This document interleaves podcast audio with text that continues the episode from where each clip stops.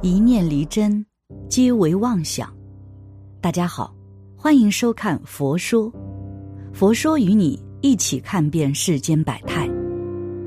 自古以来，我们的先祖非常注重积阴德。阴德就是说，你自己默默的修善法，默默无条件的帮助别人，却从不宣扬，不愿意别人知道，不为自己的名利，这就是阴德。这样的人心胸广阔，后代也会福报广大。许多人看到佛法，就想到的是看破、放下、解脱、无烦恼、度众生、成佛道。但实际上，这点对广大芸芸众生来讲是很难的，至少绝对不是马上就能做到的。所以，佛法虽然最终是要做到这些，但是在基础的时候。更重要的是善法，在寺庙的墙上常常写着这样一段话：“诸恶莫作，众善奉行，自尽其意，是助佛教。”先从断恶修善开始，就是在学佛了。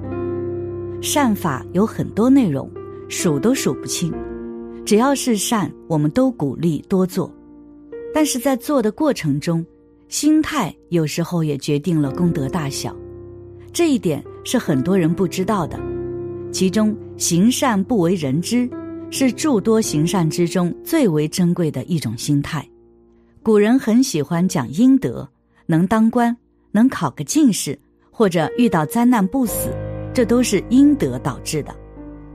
有个故事，有个人遇到灾难，快要死去，自己到了阴间。这时，地藏菩萨就来救他。原来是他祖父曾经修建了地藏像给大众瞻礼，但善行却不为人知。因为这个祖上阴德，让他免于死去。要是祖上做了善事，慈悲救人，布施三宝，连儿孙都能因此获益，多有吉祥。比如范仲淹，在官时就一心为百姓做善事。把自己家的风水宝地、园林都捐出来，作为苏州公学，培养了许多世子文人。他行善不为善而善，只是真的想做，这就是阴德，使得后来子孙有名列公卿的，有中进士举人的，不计其数。当然，他自己也福报无穷，子孙皆富贵且有德行。我们有一位师姐的父亲。一生就从事一件事，殡仪馆的杂物，背死人、抬死人、打扫殡仪馆。在殡仪馆做事，钱不少，但晦气很重。这个晦气不是人想出来的晦气，而是真实存在的。长期在殡仪馆做事的人，一定一身的晦气，寿命大多都不长。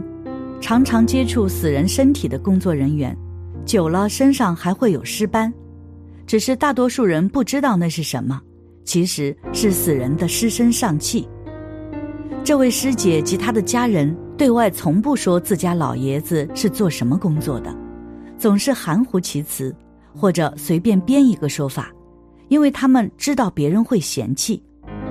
做这一行的人说起来也要有这种命，命不够硬就做不久。所谓的不久，可能是因为某些原因不做了。也可能就是早死。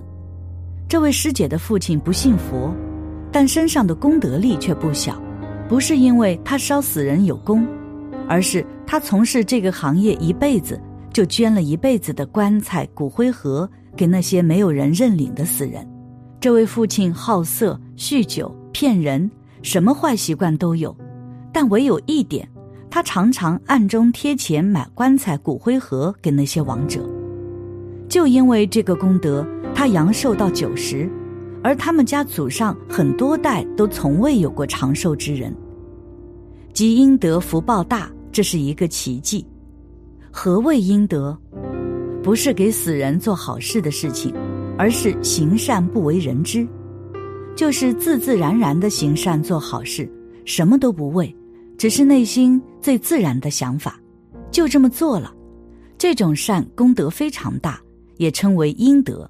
明武宗正德初年，安徽有一位商人名叫王善，他已四十岁了，还没有孩子。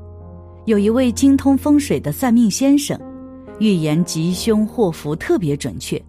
一看见王善，就忧愁地说：“你尚没有儿子。”王善回答：“对呀。”算命先生说：“你不但无子，到了十月便有大灾厄。”王善很相信那位算命先生的话，急忙赶到苏州整理财物回家。当时正值梅雨季节，河水高涨，不能坐船，他只好暂住在旅馆中。到了晚上，雨停了，他到河边散步，看见一位少妇投水自尽，他急忙呼叫渔夫说。谁把这位少妇救起来，我就给他二十两金子。许多渔船竞相拯救，那位少妇才能活命。他照数付钱后，问那位少妇：“你为什么要投河呢？”少妇回答：“我丈夫出去帮人做工，家里养了一头猪，想要偿还租金，昨天把猪卖了，没想到得到假的银子。我怕丈夫责备，又觉得贫苦不堪，所以不想活了。”王善听了很同情他，问那头猪值多少钱，并且加倍救济他。那位少妇回家时，在半路遇到她的丈夫，一边哭泣一边把事情的经过告诉丈夫。她的丈夫感到怀疑。太阳下山后，夫妻俩人就到王善住的地方对峙。王善已经关门睡觉了，丈夫叫妻子叩门。王善问：“你是谁？”少妇回答。我是投水的妇人，特别来向你致谢。王善很严肃地说：“你是少妇，我是孤客，夜晚不宜相见，赶快回去。如果你有意，明天邀你先生一起来。”她丈夫的疑惑当场消逝，很惶恐地说：“我们夫妻同在这里。”王善披着衣裳走出户外，忽然听到房子轰然一声，王善惊讶地回头看了一下。床后的土墙因为久雨而倒塌，把床压碎。如果不是出来见客人，王善就首当其冲了。夫妇赞叹和感谢王善，而后离去。王善回到家乡，又遇到那位算命先生。算命先生很讶异地说：“你满脸阴雾纹，一定做了很大的阴德。你不但已经免去恶灾，而且祸福无有限量。”后来。王善果然连生十一子，两个儿子登第，而他也活到九十八岁才逝世。我们有些学佛人做了一点点好事，就要到处说，生怕别人不知道。有些人呢，自己买名牌衣服、买豪宅，几十几百万甚至几千万的花出去，但捐钱做好事时就五十元至多一百元。好像做好事就只能是这些份额，多了不行一样。有些学佛人捐了点钱给寺庙，就一定要人家把自己的名字登记下来，最好还雕刻在石板上，留名千秋。甚至有些把自己七大姑八大姨都一起报在一个名额里，一共捐几十元，写了几十个人名，要受捐助方登记下来。其实这些行为都是不智慧的。